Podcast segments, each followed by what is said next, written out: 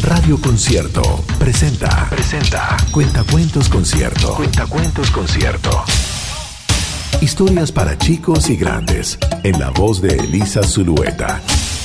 Beto y Bella llegan a Chile. Escrito por Gary Ramos. Beto y Bella viven en un frondoso bosque del sur de Chile.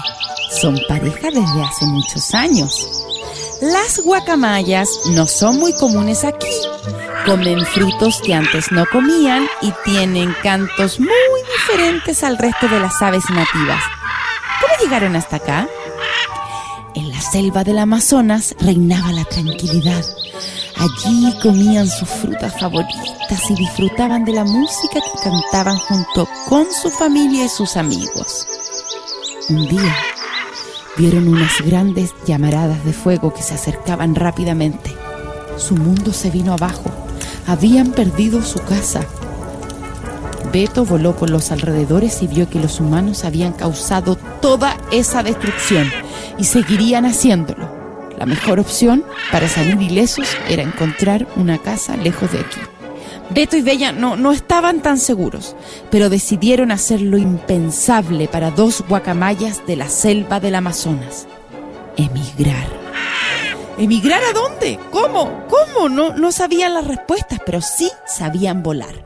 Así, Beto y Bella partieron en busca de un nuevo hogar, dejando atrás a sus familias, amigos y las muchas historias que allí vivieron.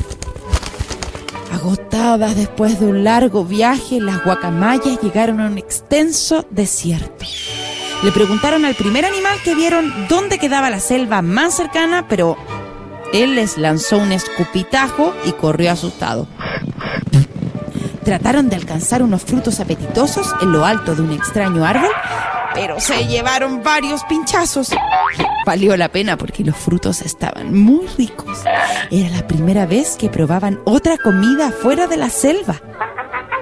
Dejaron atrás el desierto y después de volar por mucho tiempo llegaron a otro tipo de selva.